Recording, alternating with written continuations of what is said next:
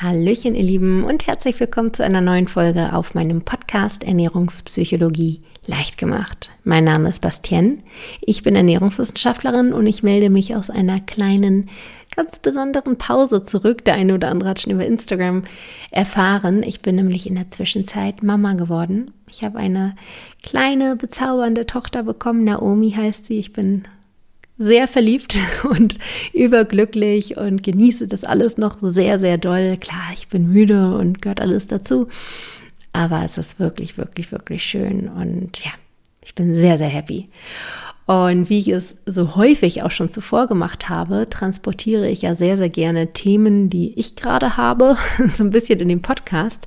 Deswegen soll es in der heutigen Folge tatsächlich auch um das Thema gehen, Ernährung bzw. Essverhalten bei Kindern. Also es soll jetzt nicht darum gehen, was Kinder essen sollen oder was nicht, sondern es geht ums Essverhalten, ob man Kindern was vorschreiben sollte ähm, oder sie frei essen lassen sollte ein gar nicht so leichtes Thema, wie ich finde. Deswegen habe ich auch eine Interview-Expertin mit am Start, weil ich mir das Thema selbst so ja, nicht zutrauen wäre jetzt das falsche Wording, aber ich habe einfach noch nicht so Selbsterfahrung, weil meine Tochter jetzt ja noch nicht alt genug ist, um alleine zu essen. Deswegen habe ich mir die liebe Katharina Fantel eingeladen. Die werdet ihr gleich auch noch kennenlernen. Und die wird uns einiges erzählen, was es so an Herausforderungen beim Essverhalten mit Kindern gibt, was da auch an die Eltern für Herausforderungen herangetragen werden. Aber neben dem Essverhalten der Kinder gibt es natürlich noch weitere Herausforderungen für die Eltern. Und mein heutiger Kooperationspartner der Folge hat es sich zur Aufgabe gemacht, genau da anzusetzen, um mit ihren cleveren und nachhaltigen Produkten jungen Eltern dabei zu helfen, alles im Griff zu behalten und ausgeglichener zu sein. Dabei handelt es sich um den niederländischen Premium-Kinderwagenhersteller Jules. Und in der letzten Folge habe ich euch schon von dem Jules Day Plus erzählt, dem Kinderwagen, den ich für meine Maus ausgesucht habe. Und daneben habe ich aber tatsächlich auch noch einen zweiten Kinderwagen. Das ist nämlich der Jules Air und das ist mein Reisekinderwagen. Denn der Jules Air wiegt als Buggy nur 6 Kilo oder als Kinderwagen, also mit einer Wanne 8 Kilo. Also super leicht und lässt sich auch mit einer Hand ganz easy äh, zusammenklappen. Also sehr, sehr mobil und den haben wir dann unterwegs dabei oder auch super praktisch, wenn man mal dann bei den Großeltern ist, kann man den da als Zweitkinderwagen stehen lassen. Also sehr, sehr praktisch. Schaut euch den gerne an, den Jules Jules eher. Und wie eigentlich alle Jules-Produkte ist er auch wirklich optischen Hingucker, also sehr, sehr stylisch, wie ich finde, und qualitativ sehr hochwertig. Neben dem anfangs erwähnten Punkt, dass Jules sich sehr für das angenehmere Leben der Eltern einsetzt durch ihre cleveren Produkte, haben sie sich aber noch ein zweites Ziel auf die Fahne geschrieben. Und zwar wollen sie eine bessere Welt für die Kinder kreieren und setzen sich deshalb sehr im Punkt Nachhaltigkeit ein. Zum Beispiel werden die Kinderwegen aus recycelten PET-Flaschen hergestellt und es gibt bei den Kinderwegen eine lebenslange Garantie, was ich richtig cool finde, weil es einfach weg ist von dieser Wegwerfgesellschaft und hin dazu, dass du diesen Kinderwagen wirklich lange benutzen kannst. Und nicht nur für ein Kind, sondern auch für ein zweites und drittes und von mir aus auch ein viertes. Also sehr, sehr cool, wie ich finde. Wenn das Ganze für euch spannend klingt, dann schaut doch gerne vorbei unter www.jules.com. Den direkten Link gibt es natürlich wieder in den Show Notes. Und wer weiß, vielleicht seid ihr ja bald auch schon im Team Jules. Und dann würde ich sagen, starten wir doch direkt in das Interview mit der lieben Katharina zum Thema Ernährung, Essverhalten bei Kindern bzw. intuitive Ernährung. Ich wünsche euch damit ganz, ganz viel Spaß. Ich habe heute hier die liebe Katharina Fantel bei mir sitzen und darüber freue ich mich sehr, denn ich hatte dich bzw. euch, denn euch gibt es ja eigentlich im Doppelpack, schon recht lange auf dem Schirm, da ihr für mich eine unfassbar wertvolle Positionierung habt. Gerade jetzt mit dem Hintergrund, dass ich auch noch frisch gebackene Mama bin. Und zwar seid ihr spezialisiert auf das Essverhalten von Kindern, beziehungsweise speziell ähm, geht es um die intuitive Ernährung bei Kindern. Sehr, sehr spannend. Und es ist auch ein gar nicht so leichtes Thema. Und deshalb freue ich mich umso mehr, dich heute hier als Gast dabei zu haben. Herzlich willkommen. Vielen, vielen Dank. Ich freue mich sehr über die Einladung. Super gern. Ich habe ja gerade schon vorweggenommen, dass ihr eigentlich zu zweit unterwegs seid und da nennt ihr euch Confidimus. Magst du uns da vielleicht noch ein bisschen erklären, woher der Name kommt, denn das ist ja nicht ganz zufällig und was das eventuell auch schon mit der Ernährung bei Kindern zu tun hat? Ja, sehr gerne. Also Confidimus ist Latein und bedeutet wir vertrauen. Und als wir so überlegt hatten, wie wollen wir uns nennen, haben wir natürlich so gebrainstormt und uns war einfach ganz klar, dass wir den Aspekt Vertrauen in den Fokus rücken wollen. Also dass das so unser Kernthema ist, dass wir stehen für eine vertrauensvolle und auch bedürfnisorientierte Haltung zum Thema Kinderernährung, ähm, weil uns einfach wichtig ist, dass ja die natürliche Körperintelligenz von Kindern von Geburt an in Familien gestärkt wird. Und wir haben auch dieses Wir-Vertrauen entschieden, weil wir eben zeigen wollten, dass wir das nicht alleine machen, sondern dass unser Ziel eigentlich das ist, das auch so nach außen zu tragen und dann vielleicht mehr Menschen sagen, okay, wir wollen eigentlich wieder dieses Vertrauen schenken am Esstisch und auch letztendlich darüber hinaus. Und ja, zu der Frage, wie sind wir eigentlich zu dem Punkt gekommen, dass wir gesagt haben, okay, wir machen jetzt Confidimus. Da kann ich von mir schon sagen, dass ich eine ziemlich lange eigene Geschichte zum Thema Ernährung habe. Ähm, ich ich habe natürlich auch so mitbekommen, wie war es bei dir, ne, Bastian? Bei dir war es ja, soweit ich das weiß, so, dass du nach einer Sportverletzung ähm, zugenommen hast und dann über diesen Wunsch der Gewichtsabnahme eigentlich so in so eine Art Teufelskreis, würde ich es jetzt mal nennen, ähm, reingegangen bist aus Diäten. Und bei mir war es eigentlich fast so ein bisschen umgekehrt. Ich war eigentlich jetzt rückblickend betrachtet so als ähm, Jugendliche oder dann junge Erwachsene. Ich glaube, ich war ziemlich auf meinem Setpoint und dann habe ich aber gedacht, ich müsste jetzt abnehmen. Also bei mir ging eigentlich dieser Teufelskreis los durch als Startpunkt durch eine Gewichtsabnahme. Das heißt, ich war eigentlich ja, so wie du auch, ne, immer sportlich, habe gerne Sport gemacht. Und dann, so wie es, weiß ich nicht, wie es halt die Mädels oft so so machen, so ha, die Oberschenkel irgendwie und so, wobei ich eigentlich da würde ich jetzt sagen, genau da war, wo mein Setpoint ist. Und dann habe ich ähm, so nach dem Abitur habe ich als Animateurin gearbeitet, was dann natürlich nochmal so in diesem ja, da steht man natürlich auch irgendwie so ein bisschen im Fokus. Und dann dachte ich, jetzt muss ich irgendwie alles total perfekt machen und habe dann einfach auch kaum noch was gegessen da. Das hat mich damals gar nicht gestört. Das war ja so dieses Feeling Sommer, Sonne, Strand, cooler Job. Und ich habe dann halt mich irgendwie nur noch von Obst und Gemüse und irgendwie so ein bisschen Reis und Joghurt ernährt und bin dann halt, das kann ich jetzt rückblickend halt sagen, so ziemlich deutlich unter meinen natürlichen Setpoint gerutscht. Fand ich damals super, hat mir total gut gefallen. ähm, und dann aber, als ich halt so diese Animationszeit beendet hatte und dann studiert habe, da hat's mich einfach so unfassbar eingeholt. Ne? Da ist so richtig, also da hat mein Körper mit aller Macht einfach nach Essen geschrien und dann habe ich halt angefangen, so dagegen zu kämpfen und dann bin ich in so einen destruktiven Kreislauf gekommen und habe dann also bestimmt zehn Jahre so mit Binge-Eating und so weiter gekämpft. Also ich fand es wirklich schlimm. Das heißt, ich bin da schon ein sehr gebranntes Kind selbst und habe für mich eigentlich schon vor mehreren Jahren festgestellt, dass ich selber nur zu mir finden kann, wenn ich loslasse. Und habe dann aber, als ich Mutter geworden bin, gemerkt, und jetzt kommt eigentlich der springende Punkt, ich habe da Glaubenssätze verinnerlicht, die auch noch aus meiner Kindheit kommen. Und es gibt ganz viele Muster, die nicht förderlich sind, die aus meiner Kindheit noch kommen. Und das alles dann so zu reflektieren, hat mich dann letztendlich auch mit Julia zusammen zu Confidimus gebracht. Ich habe sowieso dann schon im Bereich Coaching, Mediation, wo es ja um Konfliktlösung geht, gearbeitet und ja, habe eben meine eigene Geschichte und da gab es dann einfach ganz viele Puzzleteile, die dann so dazu, dazu geführt haben, dass ich gesagt habe, ich möchte genau das machen. Ich möchte bei den Kindern ansetzen, weil die einfach ja mit so einer mit so einer natürlichen Körperintelligenz auf die Welt kommen und wir eigentlich nur das Ziel haben, müssen, diese Körperintelligenz zu bewahren und nicht wie es bei mir war, wo das Kind einfach schon in den Brunnen gefallen war und es dann einfach so, so schwer ist, diese ja, hinderlichen Glaubenssätze wieder aufzubrechen. Das heißt, bei den Kindern ist es eigentlich einfacher und deswegen ist für mich da so dieses Herzensthema draus entstanden. Hm. Also danke dir erstmal fürs Teilen deiner Geschichte und ich finde es super spannend nochmal zu sehen. Also klar, du kommst zwar eher von der anderen Seite, aber letztendlich sind es dann doch irgendwie alt oder ähnliche Verhaltensmuster, wenn man dann erstmal in diesem Teufelskreis drin ist. Genau, ich glaube, der Teufelskreis ist genau der gleiche. Also ich glaube, der Startpunkt war irgendwie ein anderer, aber der Strudel, in dem man dann ist, ist dann exakt der gleiche. Ja, ne? ja wahrscheinlich. Äh, was mich ja. bei dir nochmal an dieser Stelle interessieren würde, ist so ein bisschen die Reihenfolge, wie das bei dir ablief. Also ich finde es immer schwierig, davon zu sprechen, dass man den Teufelskreis verlassen hat, weil es meiner Ansicht nach ein Thema ist, das einen dann doch irgendwie weiterhin begleitet, aber man hat halt so seine Methoden und Strategien, damit umzugehen. Und wie war denn das bei dir? Hattest du schon diese Methoden und Strategien, als du Mama wurdest?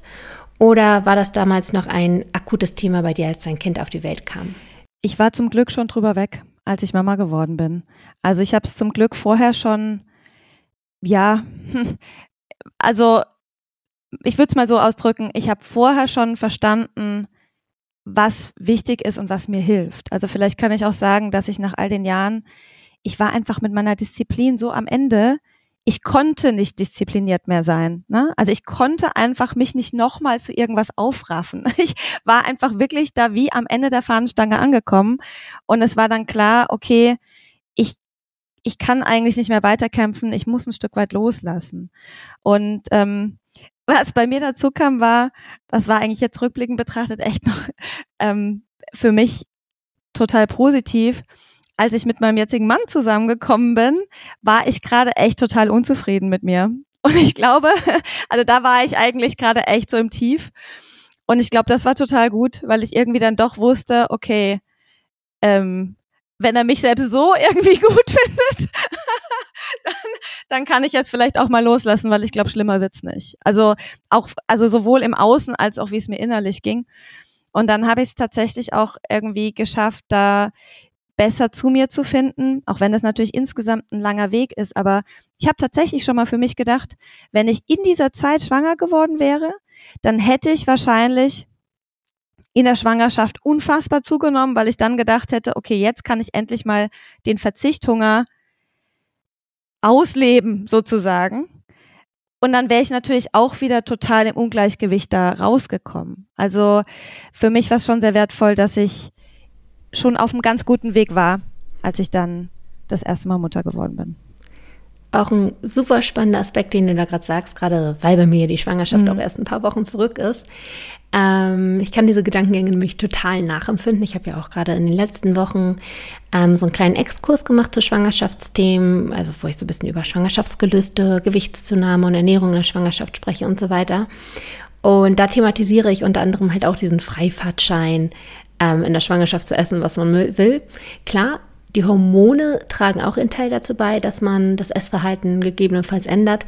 Aber dieser Freifahrtschein in der Schwangerschaft, den gibt es halt auch, wenn auch unbewusst. Genau, und das kommt halt, wenn vorher dieser Verzicht so stark da ist. Also man braucht ja nur einen Freifahrtschein, wenn man nicht ganz in der Balance ist auch. Ne?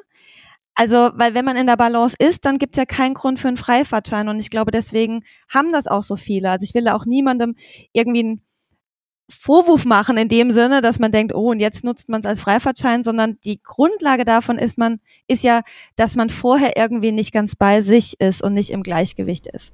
Und ja, dass es immer wieder darum geht, dieses Gleichgewicht irgendwie zu finden. Ne? Mhm definitiv. Also da bin ich voll bei dir. Das heißt also, in deinem Fall war es so, dass du glücklicherweise schon so einige Methoden an der Hand hattest, als es bei dir dann soweit war und du Mama geworden bist. Aber wie sah es dann quasi gegenüber deines Kindes aus? Also hattest du da auch so dieses Entspanntheitslevel oder hattest du dann doch den Anspruch, es bei deinem Kind besser machen zu wollen? Ja, ähm, wobei es wirklich, muss ich peinlicherweise eigentlich echt gestehen, so war, dass ich am Anfang auch wirklich noch dachte, ich müsste Dinge auf eine bestimmte Weise tun, obwohl ich, wenn ich es richtig reflektiere, auch jetzt, eigentlich damals hätte schon wissen können, dass das hinderliche Glaubenssätze sind. Also ich habe tatsächlich mit unserem ältesten Sohn am Tisch gesessen und habe dann gesagt, ich möchte, dass du den Brokkoli jetzt aufisst.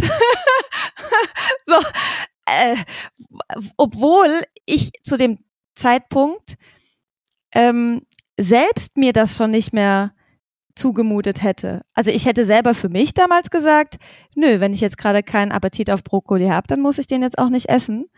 Und bei meinem Kind habe ich irgendwie diese Anspannung innerlich noch gehabt. Und gedacht, ich bin jetzt dafür verantwortlich, dass mein Kind groß und stark wird und gesund ist und deswegen muss mein Kind jetzt auch diesen Brokkoli essen. Also ich habe dann schon echt nochmal einen Schritt gebraucht, um dann auch in Bezug auf die Kinder diese Glaubenssätze reflektiert zu bekommen. Ich glaube, das ist auch einfach ein wahnsinniger Druck. Also wie gesagt, ich bin jetzt erst frisch gebackene Mutter und meine Tochter ist auch noch nicht alleine. Ähm, das heißt, da kenne ich das noch nicht so sehr. Aber ich habe halt schon in der Schwangerschaft bei mir auch gemerkt, was ich da für einen Druck hatte, irgendwie möglichst nährstoffreich zu essen, damit mein Kind gut versorgt wird und hat dann richtig schlechtes Gewissen, wenn ich da mal einen Tag eher Bullshit gegessen habe. Und ja, habe einfach gemerkt, wie ich da mir selbst irgendwie schon so einen wahnsinnigen Druck aufgebaut habe. Und ich mir dann vorstellen kann, dass wenn man dann ein Kind hat, ähm, das dann aus dem Stillalter raus ist, dass es dann auch einfach ein wahnsinniger gesellschaftlicher Druck nochmal ist, wenn dann, keine Ahnung, die Nachbarin sieht, wie das Kind ein Lolli statt dem Brokkoli isst und dann gleich anfängt zu urteilen. Also, dass es dann auch nochmal wirklich ein größerer Druck ist, alles perfekt machen zu wollen, aber auch dieser gesellschaftliche Druck von außen noch dazu kommt. Absolut. Und es geht halt echt leider oft schon ganz, ganz früh los. Also so wie du sagst, eigentlich schon in der Schwangerschaft, ne? wenn man sagt, jetzt muss ich irgendwie mich optimal ernähren in der Schwangerschaft für mein Kind. Und dann geht es ja auch ganz früh los mit den Perzentilen, wo man dann schaut, okay, ist mein Kind in der Norm? Und das ist ja, wer ist schon in der Norm? Na, wenn ich jetzt sage, ich bin ähm, von der Größe, Körpergröße zum Beispiel ziemlich im Durchschnitt. Also der Durchschnitt ist, glaube ich, 1,69. Und wer ist jetzt wirklich genau 1,69 groß? Und genauso ist es ja auch mit dem Gewicht. Ne? Also uns wird ja quasi suggeriert durch diese Normperzentile beim Gewicht, dass es erstrebenswert ist, dass das Kind genau in der Norm ist. Nur so wie es größere und kleinere gibt, gibt es halt einfach auch kräftigere und dünnere Babys schon.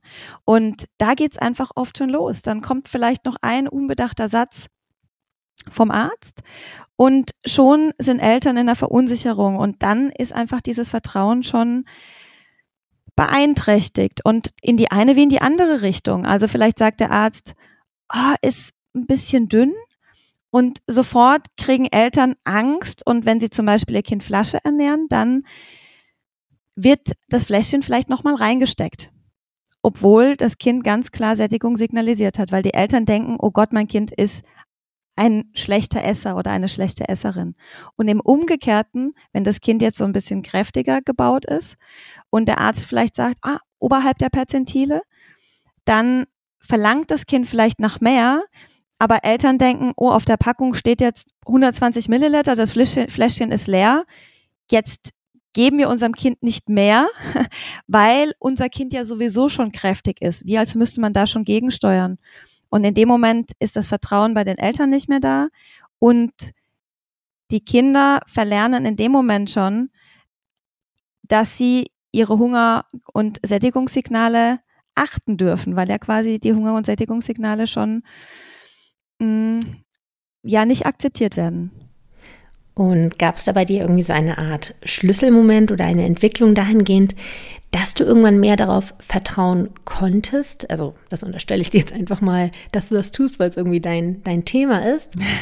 ähm, also gab es da so eine Entwicklung oder einen Schlüsselmoment hingehend, dass du auf die körperliche Intelligenz, das ist ein Wort, was ich jetzt schon mal ein bisschen vorweg nehme, darüber werden wir gleich noch mehr sprechen, dass du darauf mehr vertrauen konntest und nicht mehr mit Druck hinterher warst, dass das Kind den Brokkoli isst, sondern angefangen hast zu vertrauen, dass das Kind schon zum Brokkoli greifen wird, wenn es diesen braucht oder mag.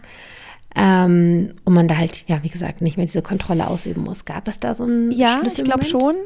Also, was mir geholfen hat, war, dass ich selbst für mich schon so getickt habe. Das heißt, dass ich selbst auch so zu meiner Körperintelligenz wieder zurückgefunden habe.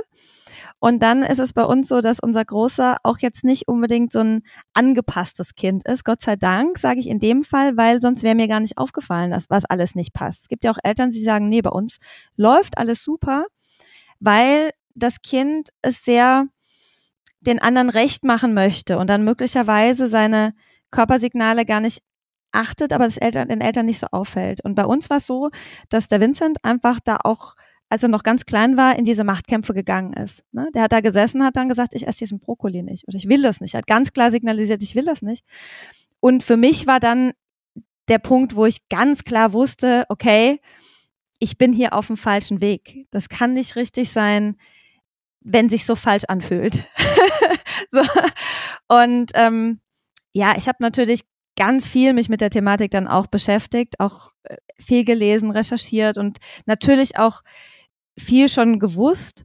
Und es kam dann auch wirklich der Tag, wo ich zum Vincent gesagt habe, du Vincent, und da habe ich mich auch sicher gefühlt mit, ab morgen werde ich, es war am Abend beim Schlafengehen, ab morgen werde ich nichts mehr sagen. Du bist einfach jetzt ab sofort am Esstisch frei. und er hat das erstmal gar nicht so glauben können. Äh, und ab dem Moment habe ich das auch wirklich so gemacht. Wie alt war dein Sohn zu diesem Zeitpunkt so etwa? Ja, ich überlege jetzt gerade. Ähm, fünf. Okay, wow. Ja, weil das ist ja schon irgendwo eine ziemlich reflektierte Konversation, finde ich. Ja, also ich glaube, dass ich mir war wichtig, es ihm zu sagen, auch um vor mir selber zu wissen, dass ich da jetzt nicht mehr wieder zurück kann. Ähm, und auch, ich wollte ja auch nicht, aber ich wusste, da lauert jetzt vielleicht die ein oder andere Herausforderung auch, ne? weil ja da doch auch noch einige Glaubenssätze da waren bei mir. Ähm, und ja, er hat es, glaube ich, auch mehr auf so einem, ja, auf so einer Ebene wahrgenommen. Ja, und das ist, glaube ich, auch bei Kindern schon sehr schnell spürbar. Ich werde jetzt hier nicht mehr unter Druck gesetzt weil es sich für ihn natürlich total unangenehm angefühlt hat. Und ihm das zu nehmen, das hat er, glaube ich, in dem Alter schon ja ganz gut verstehen können. Ja, man sollte Kinder halt auch nicht unterschätzen. Mm, ja. So, nun haben wir eben schon so ein Wort vorweggenommen, und zwar das Wort körperliche Intelligenz. Da würde ich gerne so ein bisschen einsteigen, also ein bisschen Theorie, wobei Theorie hört sich mal so böse an. Ähm, also quasi ein bisschen Hintergrundwissen. Hat denn jedes Kind eine angeborene körperliche Intelligenz? In Bezug aufs Essen. Also kann jedes Kind für sich selbst quasi wahrnehmen, was es braucht, wann es etwas braucht, aber auch wann es quasi genug ist. Ja, also hier würde ich auf jeden Fall erstmal sagen, ja, es gibt natürlich auch hier immer mal so die Ausnahme, die am Ende des Tages die Regel bestätigt. Es gibt in wirklich ganz, ganz seltenen Fällen und ich bin da auch immer manch, also ich bin da auch manchmal über, am überlegen, ob ich es überhaupt erwähnen soll, weil das vielleicht wieder Eltern verunsichert, aber in ganz, ganz seltenen Fällen gibt es mal ein biologisch inaktives Sättigungshormon. Da können Kinder tatsächlich das nicht spüren.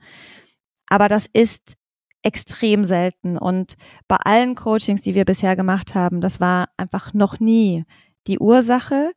Ähm, und wir merken es ja auch. Also wenn und das ist ja was, was glaube ich für alle Eltern eindrücklich ist, wenn, wenn wir wieder so darauf hinweisen, wie war es denn, als das Baby auf die Welt gekommen ist? Und direkt, ich meine, die Babys kommen auf die Welt und wissen sofort, was zu tun ist die suchen die Brust und die fangen an zu trinken. Also da kommt dann vielleicht noch nicht ganz so viel am Anfang, aber die wissen ganz genau, so, das ist einfach in uns drin. Das ist aufgrund der Evolution, wir wissen das ganz genau, was in dem Moment zu tun ist. Und wenn die Kinder sich satt getrunken haben, dann drehen die sich von der Brust wieder weg. Also das ist einfach in uns drin und von daher würde ich das mit Ja beantworten. Und ist es dann, also wenn man sich mal das Essverhalten von Erwachsenen anguckt im Vergleich zu Kindern, dann ist es dann doch schon viel mehr kopfgesteuert, viel kognitiver, eben weil auch solche Gedanken dabei sind wie, äh, was denken die anderen über mich, wenn ich etwas esse oder wie sieht mein Körper im Anschluss aus. Dadurch sind sie halt wirklich viel, viel kontrollierter am Essen im Vergleich zu Kindern. Und ich habe aber den Eindruck, dass es bei Kindern, je älter sie werden, auch immer kontrollierter wird, weil sie eben auch mehr immer diese Gedanken haben. Natürlich auch super abhängig vom Umfeld, von den Eltern, was ihnen vorgelebt wird und so weiter.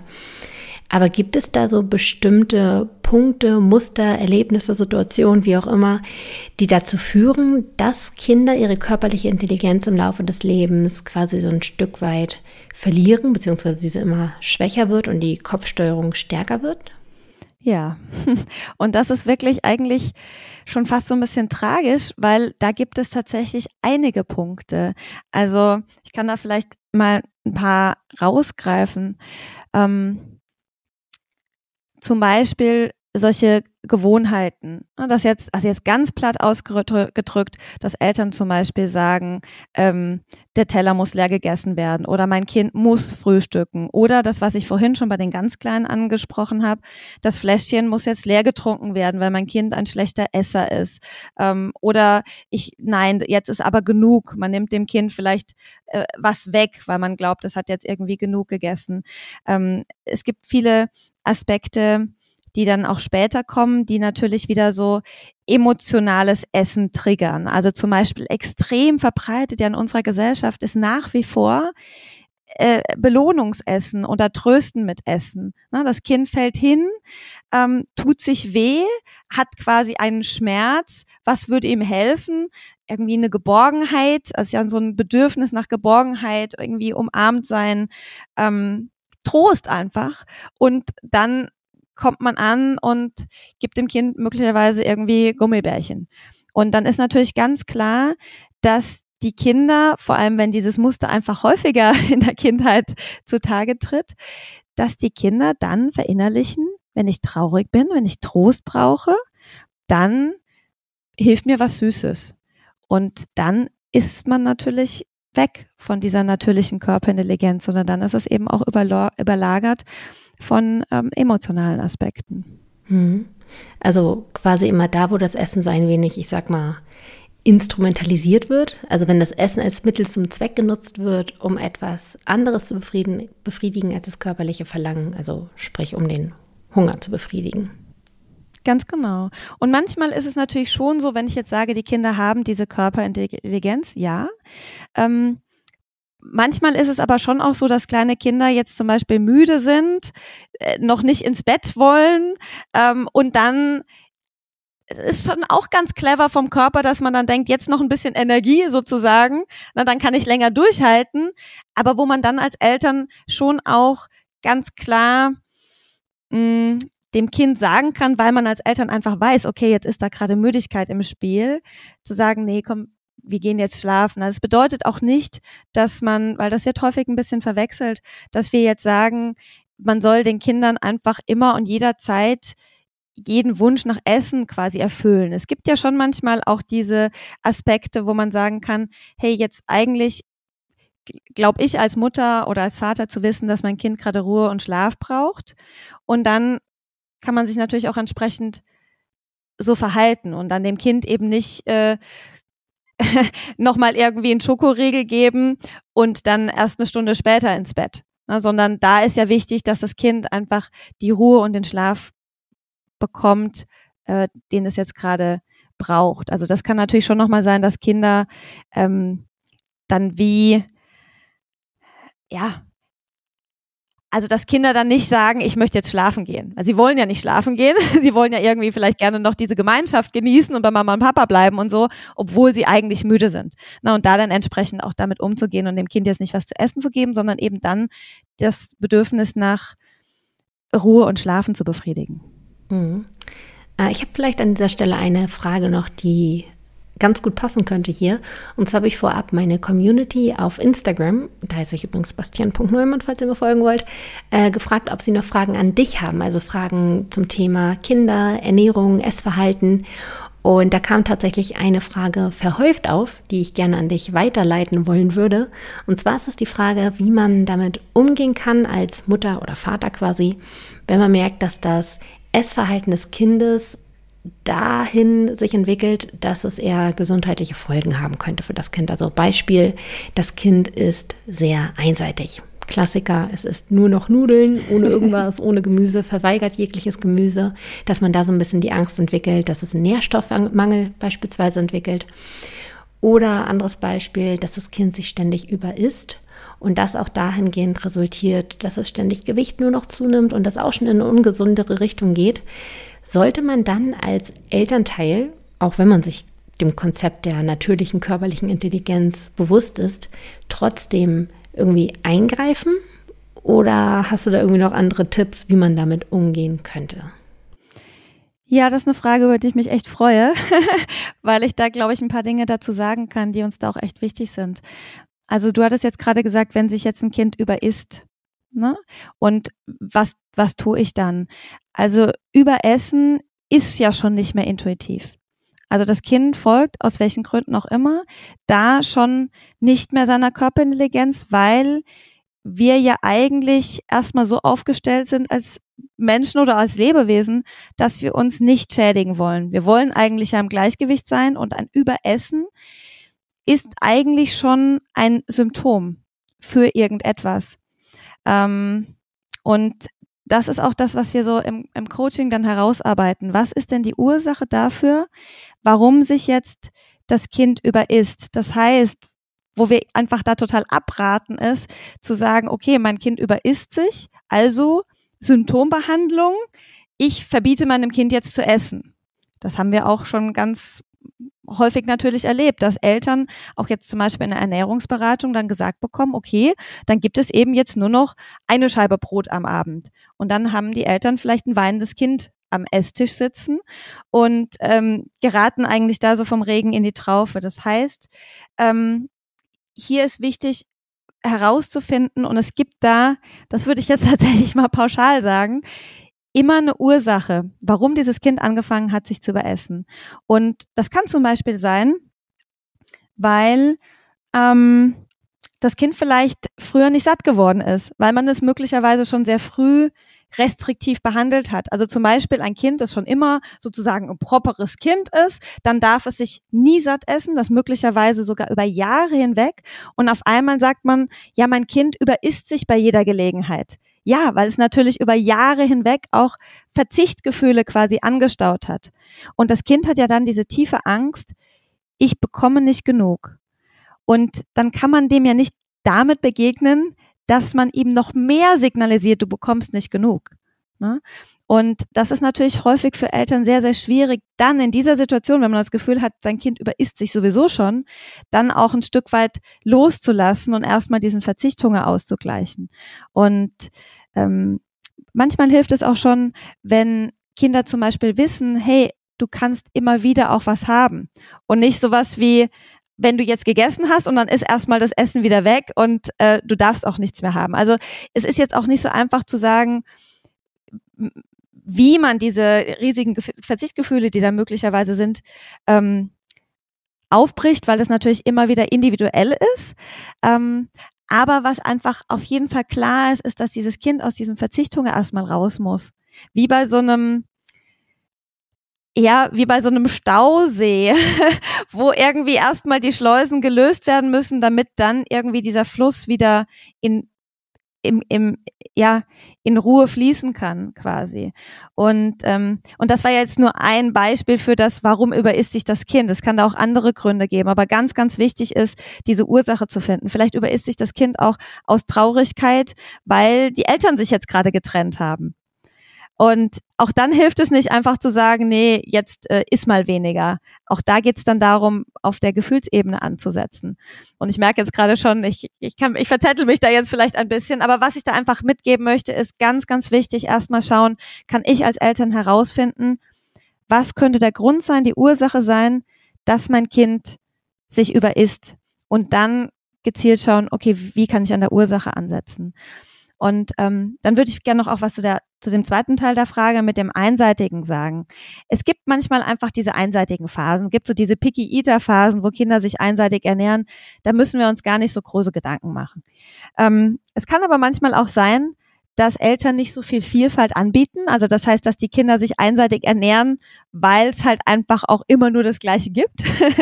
da kann es auch mal so eine Challenge für Eltern sein, zu sagen, okay, ich auch wenn mein Kind nicht so viel ausprobiert, möchte ich trotzdem ihm die Möglichkeit geben, überhaupt unterschiedliche Dinge mal zu testen. Ich meine, ich verstehe das schon, ne? wenn jetzt ein Kind die ganze Zeit Nudeln pur verlangt, dann stellt man vielleicht auch nur noch die Nudeln pur hin. Aber dadurch kann es halt auch nicht diesen Appetit entwickeln auf was anderes. Und dann, das ist für mich auch noch ein wichtiger Punkt, den ich kurz anführen möchte, ist, manchmal essen Kinder deswegen einseitig, weil sie sehr, sehr oft überredet worden sind zu etwas. Das heißt, sie wollen einfach sich ein Stück weit ihre Autonomie zurückholen und verweigern dann, obwohl sie vielleicht Appetit auf was haben. Und das kann ich auch für mich ganz klar sagen, um bei diesem Anfangsbeispiel zu bleiben, wie ich den Vincent da auch ein Stück weit, ja, genötigt habe, möchte ich schon sagen, und überredet habe, dass er jetzt irgendwie den Gemüse, äh, das Gemüse vom Teller auf isst. In dem Moment, wo ich losgelassen habe und gesagt habe, hey, du kannst das frei entscheiden, da ist dann dieser Punkt gewesen, bei dem die Neugier, diese natürliche Neugier auch wieder zurückgekommen ist. Und er dann einfach auch angefangen hat, wieder aus Freude zu probieren, weil er einfach schon in so einem, ja, eigentlich schon in so einer Protesthaltung angekommen war. Richtig, richtig spannend, weil, also ich komme ja eigentlich eher aus der Arbeit mit Erwachsenen, aber ich sehe gerade so, so viele Parallelen. Ja. Äh, da ist es nämlich häufig so, dass Leute, die sich in dem Leben so ein bisschen mh, mm, fremdbestimmt fühlen, ja. also weiß ich nicht, in dem Job nicht so viel zu, zu, sagen haben oder in der Beziehung auch so ein bisschen, äh, ja, der Partner hat die Hosen an und man selbst ähm, traut sich nicht so sehr hinter seine Meinung zu stellen, stehen, dass sie sich dann so einen Lebensbereich aussuchen, wo sie das Sagen haben. Und bei der Ernährung ist man häufig einfach alleine und kann quasi frei bestimmen. Und da leben sie es dann quasi aus, dass sie machen können, was sie wollen. Und wenn dann die Allgemeinheit oder der Arzt oder wie auch immer äh, sagt, dass es gut ist, wenn man sich vielseitig ernährt, dass sie dann aus Protest so ein bisschen einseitig essen oder sich auch überessen, genau. ähm, weil es einfach so deren Bereich ist wo sie so ein bisschen sich ausleben können. Also quasi wie so ein Machbereich nach dem Motto, hier schreibt ja. mir keiner was vor. Ja. Es gibt auch tatsächlich Kinder, das ist zwar eher die Ausnahme, aber das ähm, geht genau in diese Richtung, die schon, wenn sie ganz klein sind, dann anfangen, gar nicht mehr zu essen. Die das Essen total verweigern, weil sie ja offenbar Erfahrungen der Übergriffigkeit erlebt haben. Na, wo sie dann sagen, ihr seid jetzt nicht mehr übergriffig zu mir. Also Sie können das natürlich so nicht verbalisieren, logischerweise. Aber wo sich das dann einfach ausdrückt in, ich verweigere jetzt das Essen. Ich hole mir diese Kontrolle ein Stück weit zurück, diese Selbstwirksamkeit auch zurück. Und das ist für Eltern natürlich extrem schlimm, wenn jetzt kleine Kinder nicht mehr essen wollen. Ähm, aber da stecken eben auch genau solche Mechanismen dahinter dann. Also kann man zusammenfassend festhalten, dass es häufig eben eine, ich sag mal, tiefere Ursache hinter dem Essverhalten gibt. Und wenn man aber nur mit der Symptombekämpfung angeht, sprich ein Symptom sieht, wie zum Beispiel das einseitige Essen oder das Überessen, und das dann bekämpfen möchte, indem man Verbote ausspricht oder das Essen kontrollieren möchte, dass es dann eher kontraproduktiv ist und es eigentlich noch schlimmer wird, würde ich jetzt mal so sagen. An dieser Stelle vielleicht auch nochmal eine kleine Anekdote aus meinem Leben. Ähm, auch wenn ich dann meine Mama wieder so ein bisschen in ein Licht stellen möchte, das ich eigentlich nicht tun möchte, weil ich liebe meine Mama, sie ist die beste Mama. Aber meine Mama hat halt schon so ein bisschen so ein Auge auf mein Essverhalten, weil ich dann irgendwann doch auch so im Kindesalter, jugendlichen Alter ein bisschen mehr zugenommen hatte ähm, und sie nur das Beste für mich wollte. Aber ich erinnere mich dann noch an eine Situation, wo ich mit meinen Geschwistern und meinen Cousinen, Cousin saß. Ich glaube, das war bei der Hochzeit meiner Tante.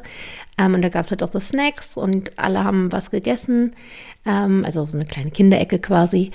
Und meine Mama hat dann aber irgendwann so zu mir rüber geguckt, als ich dann irgendwie Chips gegessen hatte und irgendwie sowas in die Richtung gesagt wie, hm, pass auf oder hm, Basti nicht so viel. Und das hat halt dazu geführt, dass ich mich irgendwie voll beobachtet gefühlt habe, als wenn ich was falsch mache. Alle anderen dürfen es, nur ich nicht. Und letztendlich habe ich dann heimlich weitergegessen. Dann, wenn meine Mama nicht geguckt hat, habe ich mir dann schnell eine Handvoll in die Tasche gesteckt und das heimlich gegessen. Und das ist dann halt natürlich super ungesund. Ähm, und als ich dann irgendwann älter wurde und irgendwann auch mein eigenes Taschengeld hatte, dann wurde das natürlich noch intensiver, weil ich dann irgendwann selbst bestimmen konnte, ein Stück weit irgendwie auch, was ich esse, weil ich es mir sau, äh, kaufen konnte. Und dann bin ich auch losgefahren zur Tankstelle, habe mir da meine bunt gemischte Tüte gekauft und ähm, das dann halt auch gegessen. Genau, und es würde mich jetzt auch interessieren, wie du das wahrnimmst, weil meistens ist dieses Essen dann aber schambesetzt. Also man kann es dann noch nicht mal richtig genießen. Voll, ne? voll. Also ich hatte tatsächlich, also wir hatten einen Garten und da war noch so ein Schuppen und da hatte ich so mein kleines äh, Versteck quasi, wo ich dann meine Süßigkeiten immer gebunkert habe und dann heimlich dort gegessen habe. Also es hatte nichts wirklich mit Genuss oder so zu tun, sondern es war wirklich ein Ausbrechen, ähm, mal etwas tun dürfen, sich ausleben können und das heimlich irgendwie essen, aber genau. Genuss, ja. Davon kann man eigentlich nicht sprechen, nee. Genau, und das ist genau perfekt, also perfekt, also leider, ne, sozusagen genau der Mechanismus, der einfach dann losgetreten wird und die Kinder denken dann natürlich, ich bin irgendwie falsch. Ne? Ich mach's falsch, ich krieg's nicht hin, ich bin nicht diszipliniert genug und, und, und. Und ja, und so geraten dann einfach die Kinder schon in diesen Teufelskreis, in dem dann am Ende die Kinder verzweifelt sind und die Eltern auch verzweifelt sind. Ja. Und da möchten, denke ich mal, jetzt auch die meisten rauskommen, sage ich mal, aus diesem Teufelskreis. Und von dem, was du bisher gesagt hast, würde ich jetzt, korrigiere mich gerne, wenn, wenn du es anders siehst, aber als Punkt eins ist, um zu sehen, ähm, dass man erstmal dieses Verständnis für sich entwickelt, dass es diese körperliche Intelligenz gibt und dass wir darauf vertrauen dürfen, ne? Stichwort Confidimus. Und dann im zweiten Schritt aber auch im Hinterkopf zu haben, dass wenn es nicht klappt, dass es da auch tiefer liegende Gründe hintergeben kann und man diese auch mal für sich hinterfragen sollte, ob man mit dem Essen möglicherweise etwas kompensiert. So, das war jetzt Punkt eins und zwei von dem, was du bisher gesagt hast. Ähm, dann ist jetzt aber meine Frage, wie würde man dann weitergehen, um diese körperliche Intelligenz nochmal zu stärken? Also du hast ja schon so ein bisschen erzählt aus dem Nähkästchen, wie du das mit deinem Sohn gemacht hast, aber gibt es dann noch so weitere Punkte, die man umsetzen könnte? Mir fällt jetzt beispielsweise spontan auch ein der Punkt äh, Vorbildfunktion der Eltern. Ähm, ja, vielleicht hast du da ja noch ein bisschen was. Das ist schön, dass du es ansprichst mit der Vorbildfunktion, weil die Frage ist ja, also natürlich sind wir für unsere Kinder Vorbild. Ich glaube, da können wir, äh, da können wir gar nicht raus. Ne? Wir sind es einfach. Also ob wir jetzt Eltern sind, die selber die ganze Zeit Diät halten oder also irgendwas bleibt bei den Kindern dann natürlich meistens hängen. Und ich habe schon ganz oft gesagt bekommen, auch von Eltern, die dann sagen, die vielleicht auch selber ähm, mit ihrem eigenen Essverhalten kämpfen, die Eltern sind, Mütter oft, die dann sagen, ja, ich muss ja mit meinem Kind zum Mittag essen um ein gutes Vorbild für mein Kind zu sein. Und da gehe ich ehrlich gesagt nicht so mit, weil ich finde, wir dürfen ein Vorbild auch in Authentizität und auch in eigenen Hunger- und Sättigungssignalen sein. Also das heißt, wenn ich jetzt gar keinen Hunger habe, wenn es Mittagessen gibt, dann ist es total okay zu sagen, oder muss man noch nicht mal groß drüber sprechen, weil in dem Moment, wenn man das so lebt, ist es den Kindern sowieso eigentlich ziemlich egal, was die Eltern jetzt gerade da auf dem Tisch, auf dem Teller haben, weil sie ja gar nicht, sie werden selbst nicht beäugt. Das ist ja der nächste Punkt. Also zu der Vorbildfunktion zählt ja auch, wenn ich als Mutter die ganze Zeit mit meinem Blick auf dem Teller meines Kindes bin und sage, isst doch noch davon, isst doch bitte hier noch, äh, so, dann fängt mein Kind natürlich auch an, auf meinen Teller zu gucken. und, und dann zu sagen, ja, also du hast jetzt aber auch gerade nicht leer gegessen oder nimmst du dir nicht noch ein bisschen mehr Gemüse und so. Also sozusagen, wir sind ja sogar im Beäugen unserer Kinder auch Vorbild, also dass sie das sehen. Und in dem Moment, wo ich mein Kind eben da nicht so beäuge, spielt es am Esstisch eigentlich auch kaum noch eine Rolle. Und wenn ich dann zum Beispiel sage, ähm, ja, ich bin jetzt heute gerade gar nicht so hungrig, dann verstehen die Kinder, hey, wenn ich nicht hungrig bin, dann muss ich jetzt auch nicht essen.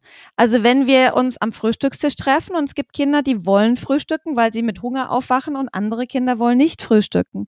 Und dann kann ich mich auch so verhalten, wie mir es meine Körpersignale gerade sagen. Das heißt, ich kann entweder frühstücken, weil ich hungrig bin oder nicht frühstücken, weil ich nicht hungrig bin.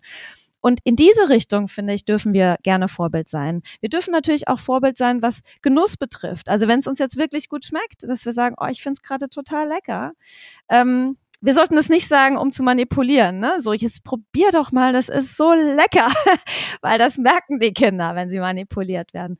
Aber wenn das authentisch ist und wenn wir da unseren eigenen Körpersignalen folgen, dann finde ich, dass wir damit gute, schöne Vorbilder sind. Wobei ich auch dazu sagen möchte, es ist auch aus meiner Sicht nicht schlimm, wenn Eltern selber noch am Kämpfen sind und das aber eben für sich ein Stück weit reflektiert haben. Also ich finde nicht, dass man nur dann ein gutes Vorbild sein kann, wenn man selbst intuitiver Esser ist. Also wenn ich jetzt selber noch damit kämpfe und dann zu meinem Kind auch mal sage, so, oh, ich habe auch das Gefühl, ich habe heute irgendwie mich überessen oder so. Ähm, das darf auch sein. Wir müssen nicht perfekt sein. Was ich halt ähm, mit Kindern nicht teilen würde, also auf keinen Fall teilen würde, wären solche Diätgedanken. Also dass man, das würde ich wirklich versuchen, vor Kindern fernzuhalten. Also dass man sich irgendwie vor den Spiegel stellt und sagt so, oh, ich bin irgendwie hier wieder so dick und das ist nicht gut genug und so. Ähm, da würde ich wirklich empfehlen, das ein Stück weit, selbst wenn man es noch innerlich so empfindet, nicht an die Kinder ranzutragen. Und ansonsten aber ja, wirklich möglichst authentisch sein mit seinem eigenen Essverhalten. Ich finde es auch total okay, wenn man als Mutter das Gemüse, das man gekocht hat, jetzt selber mal nicht essen will. Also ich zum Beispiel, witzigerweise, bin selber überhaupt kein Brokkoli-Fan. Eigentlich total verrückt, dass ich es dann meinem Kind irgendwie so ein Stück weit aufnötigen wollte. Ähm, aber zum Beispiel mein Mann liebt Brokkoli und die Kinder mittlerweile auch.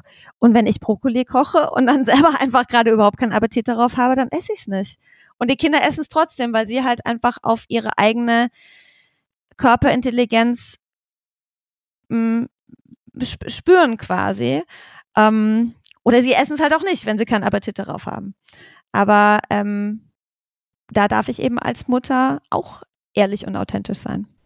Okay, das heißt also, Vorbildfunktion heißt jetzt nicht zwingend immer nur Gemüse und Vollkorn essen zu müssen. Also es geht gar nicht zwingend um diese Essensauswahl und dass diese Fassade, die man dadurch vielleicht aufstellt, ähm, dass die Kinder sich dann an dieser Fassade, an der Essensauswahl orientieren und auch nur noch Vollkorn und Gemüse essen, sondern es geht vielmehr ums Ernährungsverhalten, was man da vorlebt. Also, dass man sich nach den körperlichen Bedürfnissen, nach der körperlichen Intelligenz orientieren darf und das Kind das viel mehr mit bekommt und dass es dann dadurch auch durchaus passieren kann, dass das Kind dann quasi zum Brokkoli greift, auch wenn die Mutter gar kein Brokkoli auf dem Teller genau. liegen hat. Ja. Das ist ein schöner Gedanke, weil bisher habe ich die Vorbildfunktion dann doch irgendwie häufig so interpretiert, dass man möglichst gesund essen soll, damit das Kind es möglichst kopiert und so weiter. Aber klar, diese Fassade kann man wahrscheinlich eine Zeit lang aufrechterhalten, aber irgendwann vor allem wenn man mit diesen Leuten äh, dann auch zusammen lebt, wie mit den Kindern beispielsweise, dann äh, bricht diese Fassade und ja, dann ist es wahrscheinlich nicht umgehbar, dass das Kind einen dann doch irgendwann mal erwischt, wie man dann nachmittags mit der Schokolade auf dem Sofa sitzt. Und dann wäre es wahrscheinlich noch umso fataler, wenn man dann die Schokolade noch versucht zu verstecken.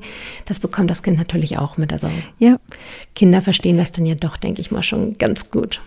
Was auch da echt witzig ist, ist, dass die Kinder, ähm, wenn sie da im, im Gleichgewicht sind, ähm, auch nicht nach Schokolade schreien, nur weil man selber sich jetzt ein Stück Schokolade genommen hat. Also das finde ich auch total witzig. Also, dass das bei mir durchaus so ist. Also, dass ich vielleicht da auch mal sitze irgendwie mit, einem Kaffee und einem Stück Schokolade in der Küche irgendwie. Ähm, und dass die Kinder überhaupt nicht interessiert. Also deswegen, also in dem Moment, wo die bei sich sind, es ist eben nicht so, dass die quasi nach Gemüse schreien, weil sie das Gemüse auf meinem Gemüseteller sehen und dann nach Schokolade schreien, wenn sie die Schokolade bei mir sehen, sondern dass die da wirklich ähm, mit sich äh, und mit ihren Bedürfnissen in Kontakt sind. Und dann interessiert es am Ende des Tages überhaupt nicht mehr, was die anderen eigentlich essen. Also das gibt's bei uns auch wirklich, dass jetzt ähm, beim Abendessen der Kleine ähm, ein äh, Brot mit Schokocreme isst und der andere einen Salat. Auch ein schönes Bild. Ja. Genau, also wichtig ist dann ja wahrscheinlich auch, dass man den Kindern so ein bisschen eine Auswahl gibt. Also, was weiß ich nicht, dass es halt nicht nur Schokocreme ja. gibt, sondern eben auch einen Salat oder vielleicht eine Orange.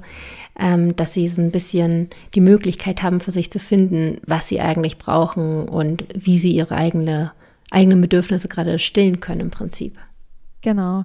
Und auch da möchte ich jetzt Eltern überhaupt nicht überfordern. Es ist nicht so, dass man jeden Tag dann irgendwie da ein Buffet vorbereiten muss. Es geht eher so um die Dauer. Ne? Wenn man jetzt sagt, okay, was haben wir denn im letzten halben Jahr oder im letzten Vierteljahr auf dem Tisch gehabt, dass das einfach vielfältig ist. Weil manche Eltern auch da dann in so einen Perfektionismus kommen und dann denken, okay, jetzt muss ich irgendwie meinen, meinen Kindern irgendwie möglichst viel Auswahl jeden Tag zur Verfügung stellen. Also klar, ein bisschen Auswahl ist ganz schön so. Ähm, aber da kann man sich auch locker machen. Also ich würde jetzt auch nicht unterschiedliche Gerichte kochen oder so, sondern ich koche halt was. Das besteht ja meistens schon aus zwei, drei Komponenten. Wenn es jetzt die Nudel mit Soße ist, sind schon mal Nudeln und schon mal Soße. Und dann haben wir meistens noch irgendwie Brot da und vielleicht irgendwie noch ein Aufstrich oder so. Ähm, und dann vielleicht ein bisschen Rohkost und dann hat sich das schon, ne? Oder dann halt auch vielleicht noch irgendwie was Süßes mit auf den Tisch. Also äh, auch da möchte ich jetzt Eltern ermutigen, dass sie sich auch da nicht irgendwie in so ein Hamsterrad aus äh, Perfektion und Optimierungsgedanken irgendwie reinbegeben, sondern es soll ja eben leicht sein für Eltern und sie nicht überfordern. Also alltagstauglich. Genau. Ja, genau. Das heißt also, wir haben zu der Frage, wie man die körperliche Intelligenz stärken kann. Einmal den Punkt, was du ganz am Anfang gesagt hast, Kommunikation. Sprich, wie rede ich mit dem Kind? Ähm, drücke ich ihm Sachen auf oder lasse ich ihn frei entscheiden? Vertraue ich dem Kind, dass es auch die richtigen Entscheidungen trifft? Dann noch den Punkt der Vorbildfunktion, wie du es gerade beschrieben hast, also in dem Sinne. Äh, und auch noch ein gutes Angebot den Kindern zur Verfügung zu stellen. Also, dass man äh, den Kindern auch regelmäßig neue Lebensmittel irgendwie nahe bringt und sie somit selbst für sich herausfinden können, was sie gerade brauchen, wonach sie ein Bedürfnis haben und wonach nicht. Ist es das eigentlich im Groben? Sind das die wesentlichen Punkte oder haben wir da etwas äh, vergessen, was wir noch bräuchten, um die körperliche Intelligenz zu stärken? Ja, ich würde, glaube ich, gerne nochmal, auch wenn wir es vorhin schon mal ganz kurz angesprochen haben, auf so Gefühle und Bedürfnisse zu sprechen kommen. Also, dass man versucht, auch da mit dem Kind achtsam zu sein. Ne? Also, dass das Kind ähm, auch ein Stück weit abgeholt wird, wenn es jetzt traurig ist, zum Beispiel. Also, dass es, dass das Kind auch ein Gefühl für seine Gefühle bekommt. Weil ähm, es natürlich relativ schnell geht, dass unangenehme Gefühle mit Essen kompensiert werden, weil, wie gesagt, in unserer Gesellschaft viele Belohnungsmechanismen verankert sind. Und letztendlich geht es ja schon von Geburt an damit los, dass Essen mehr ist als nur Nahrungsaufnahme, sondern auch das Stillen oder das Fläschchen geben ist ja verknüpft so mit Geborgenheit. Das heißt, es ist ein relativ kurzer Schritt zu emotionalem Essen. Und ähm, das heißt, da ist es schön und wichtig, dass Kinder ja auch mit ihren Gefühlen sein dürfen. Ne? Also da sind wir wieder beim Thema Bedürfnisorientierung. Also dass Gefühle nicht weggedrückt werden. Ein Kind tut sich weh und man sagt, es ist doch gar nichts passiert. ähm, oder ein Kind ist aus anderen Gründen traurig oder möglicherweise eben auch wütend oder frustriert. Ne? Das ist ja für uns als Eltern, vor allem wenn wir vielleicht in so ein Stück weit in einer eigenen Überforderung sind, weil der Alltag halt natürlich immer fordernd ist, habe ich das Gefühl, es geht ja fast niemandem anders, dass wir dann es auch wie kaum noch aushalten können, wenn unser Kind irgendwie wütend oder frustriert ist. Ne? Das heißt, es geht dann ja ganz schnell dahin, dass man dann sagt, ah, jetzt sei jetzt leise und so Hauptsache mein Kind funktioniert. Aber halt das Verhalten meines Kindes ist halt nicht alles, sondern es hat halt eben äh, Gefühle und da einfach ganz gut in Kontakt mitzukommen und auch zu lernen, damit umzugehen. Ne? Wie kann ich mit Traurigkeit umgehen? Wir kuscheln jetzt mal eine Runde, anstatt dass wir jetzt irgendwie Schokolade essen, jetzt mal ganz platt ausgedrückt.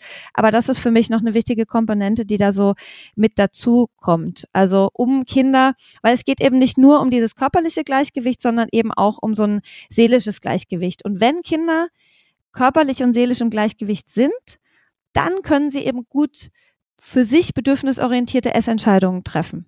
Und wenn halt das eine oder das andere in der Disbalance ist, dann zeigt sich, zeigt sich das eben auch ähm, meist im Essverhalten.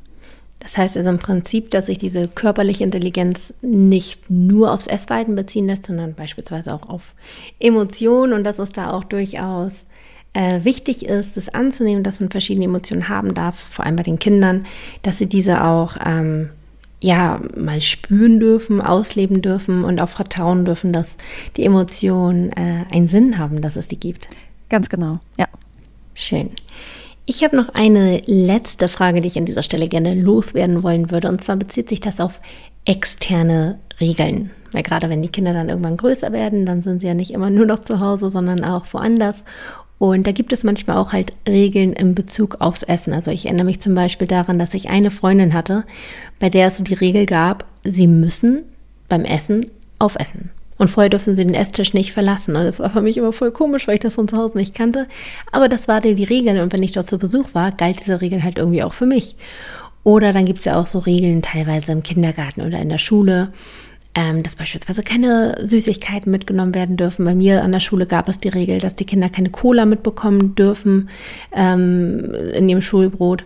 Und das ist ja gut gemeint, weil es so sicherstellen soll von der externen Position, also der Schule in dem Fall, äh, dass die Kinder möglichst gesund sich ernähren und so weiter. Wie ist da oder hast du da einen Tipp für die Eltern, ähm, wenn man doch eigentlich keine Verbote fürs Kind haben möchte und eher die körperliche Intelligenz des Kindes stärken möchte? Ja, ich glaube, ich würde mir so als erstes die Frage stellen, ist das jetzt etwas, was ich verändern kann oder ist es etwas, was ich nicht verändern kann? ähm, wobei natürlich auch die Frage unterschiedlich beantwortet werden kann, vielleicht auch je nachdem, wie viel Selbstvertrauen man mit diesem, mit diesem Thema hat. Also vielleicht nochmal ganz konkret. Ähm, es gibt ja Dinge, die uns immer wieder begegnen. Also jetzt der Lehrer, den den Kindern ähm, zur Belohnung, wenn sie was gut gemacht haben, irgendwie den Keks geben. Oder die Kita, die jetzt sagt, es darf auf keinen Fall irgendwie was Zuckerhaltiges in die Brotdose gepackt werden oder so. Ne? Und für mich ist es so, dass ich ein Stück weit auch auf meinen eigenen Einfluss einfach vertraue. Ne? Und irgendwie weiß, okay, ich kann ja hier in unserem Zuhause den Kindern viel mitgeben, wovon sie profitieren, auch wenn es vielleicht im Außen teilweise anders gelebt wird.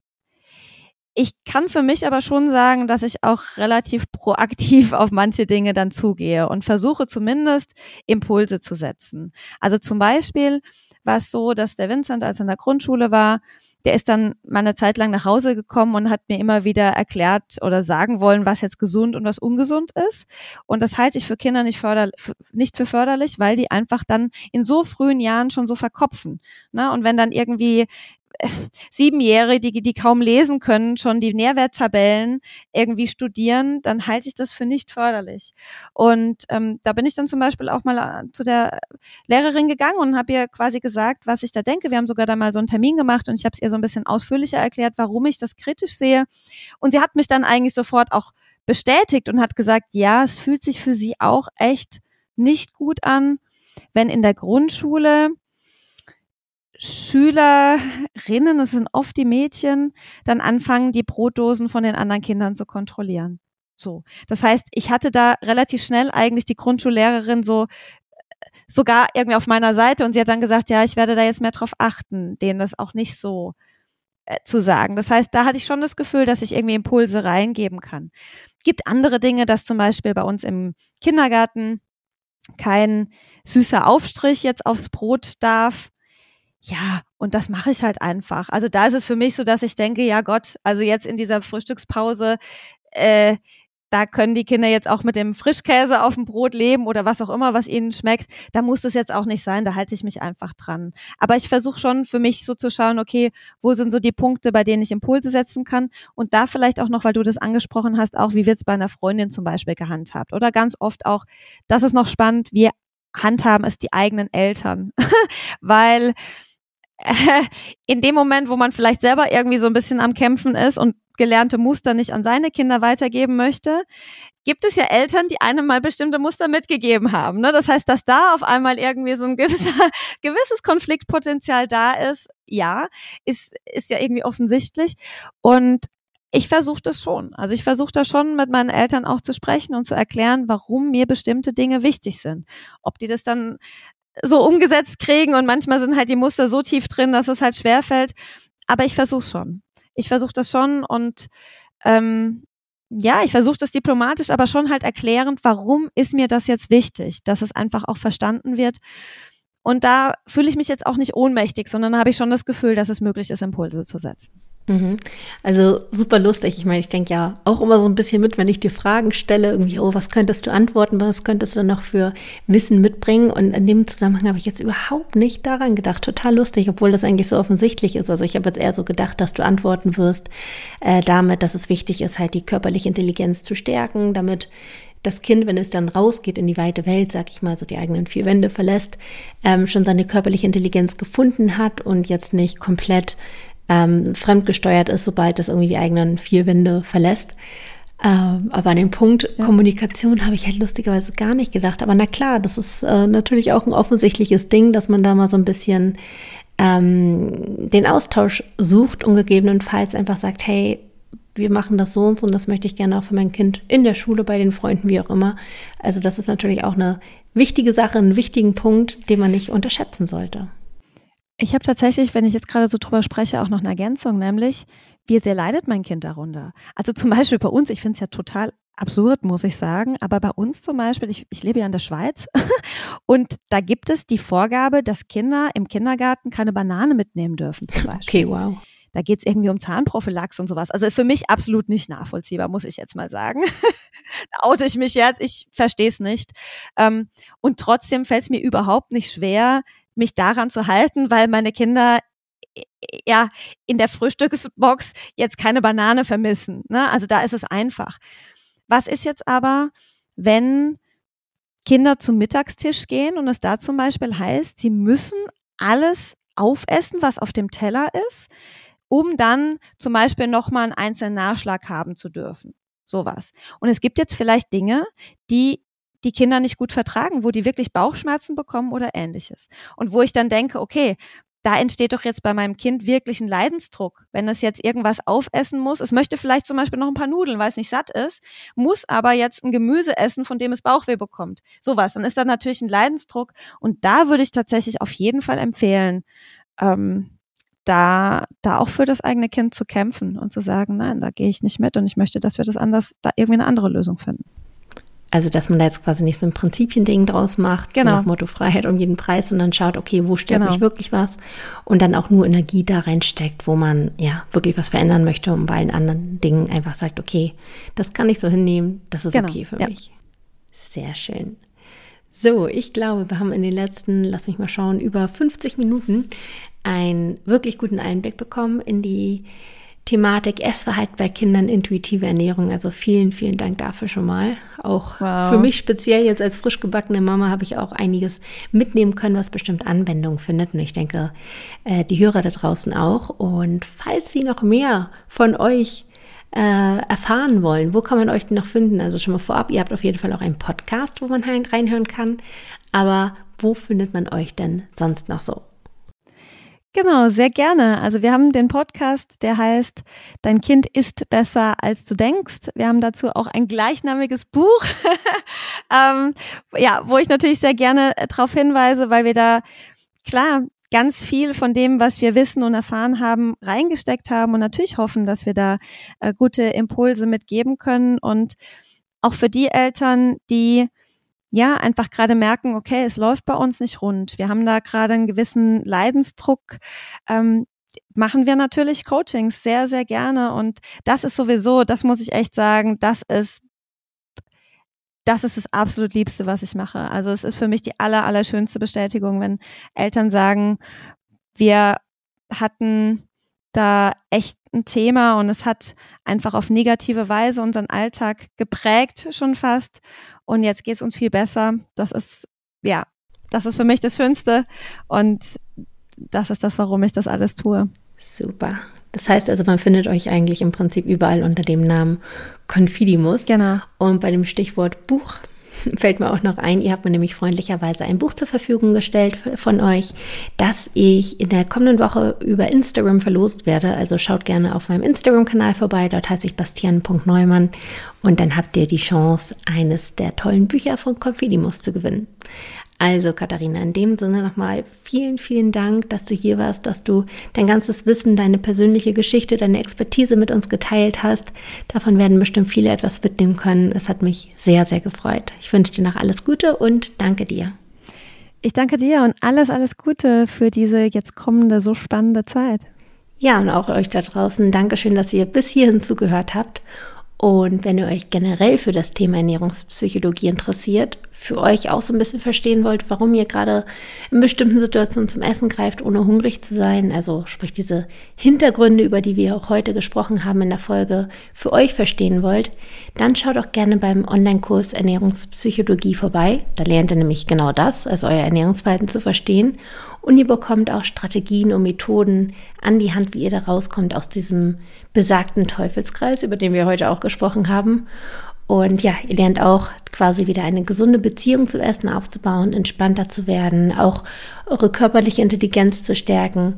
Wenn das alles spannend klingt, dann schaut doch vorbei unter www.bastien-neumann.de slash Kurs. Den Link findet ihr auch direkt in den Show Notes. Und ja, wer weiß, vielleicht lernen wir uns dann ganz bald im Kurs kennen. Ich würde mich auf jeden Fall sehr freuen.